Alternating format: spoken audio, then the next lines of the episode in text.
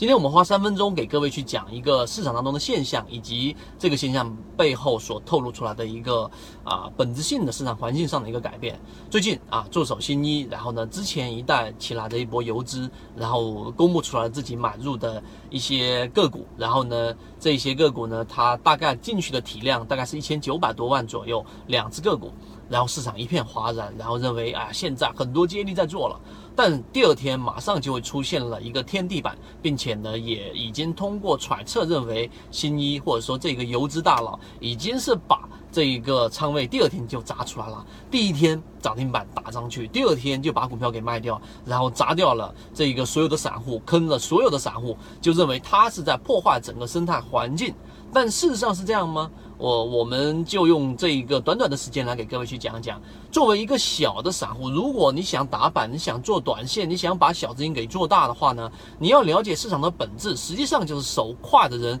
赚手慢的人的钱。你去打首板，第二天被闷杀，实际上是被前期潜伏的资金闷杀；你去做第二板，就是被第一板的资金闷杀；你做第三板，然后是被第一板跟第二板的获利盘然后闷杀。那么这些全部都是市场的理解力和你的手快跟手慢的一个问题，没有所谓的生态。你会发现，现在所有的散户都是蜂拥而至的去打进那些妖股。那么这一些交易过程当中呢，你必须要手快，你必须要有严格的交易系统。你必须要干嘛呢？当发现犯错的时候，你要比任何人的纠错速度都要快，这个才是市场的本质。所以回过头来，再回到刚才我们说那个问题，你认为这一位游资大佬他实际上是在这一个破坏整个生态吗？A 股市场其实真正意义上来说，没有任何人有义务去维护这一个生态，因为市场它有它自己的交易原则，市场有它自己的行为的整个导向，是不需要。或者说根本就不可能受任何外力的控制，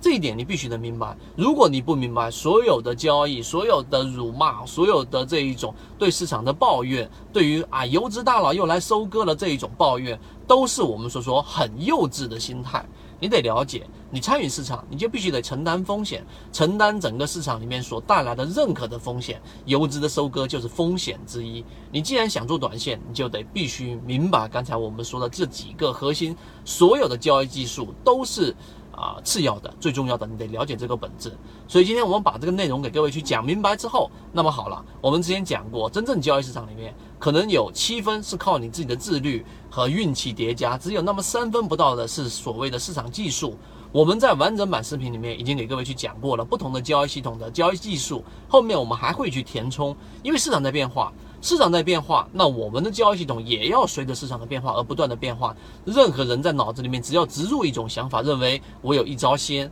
那么在未来市场我都可以持续盈利，那全部都是妄想，都不可能在市场里面长存的。所以今天三分钟我们所讲的一个事例和事例背后的本质，以及如果你有短线思维想要去参与进来的话呢，都可以找到我们的公众号和我们的朋友圈。啊，由于直播平台的原因，在地方不方便具体的透露我们具体的位置，知道的人互相转告一下就可以了。今天三分钟，希望对你有所启发。好，各位再见。